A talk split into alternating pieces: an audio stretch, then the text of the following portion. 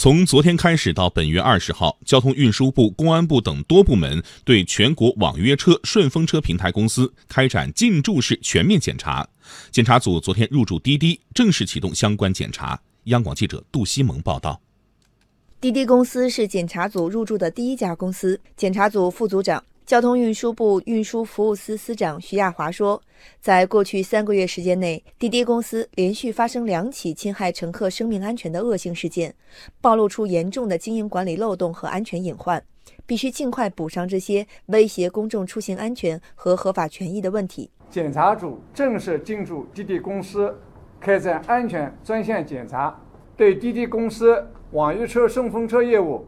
存在的重大安全生产隐患。影响公共安全和乘客人身安全的问题进行系统排查。检查组表示，网约车平台公司平台、车辆、驾驶员有关许可办理情况不符合车辆和驾驶员的清退情况，以及平台公司向全国网约车监管信息交互平台的数据传输情况等方面，都将是此次检查的重点。此外，在公共安全方面，平台公司是否进行有效整改？App 是否有保障乘客安全功能的设置？车辆动态实时风险管控有哪些条件？与公安机关是否建立联动，也将是此次检查的重点。除滴滴外，检查组还将在北京对网约车平台首汽约车、神州专车、易到、美团及滴答、高德等顺风车平台进行进驻检查，并赴杭州检查曹操专车。滴滴方面负责人程伟表示，滴滴在短短几年发展中，运营了如此大规模的移动出行业务，缺乏经验和参照，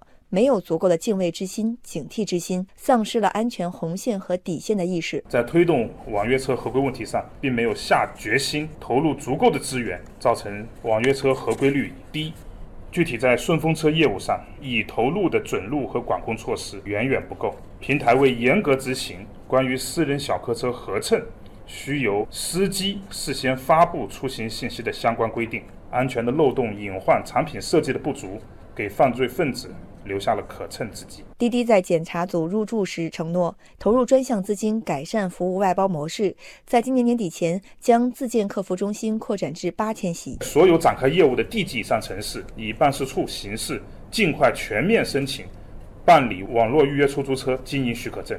今年年底前。在不低于一百个城市完成办理工作，积极推动全平台司机合规工作，做到紧企联动，保证用户生命财产的安全。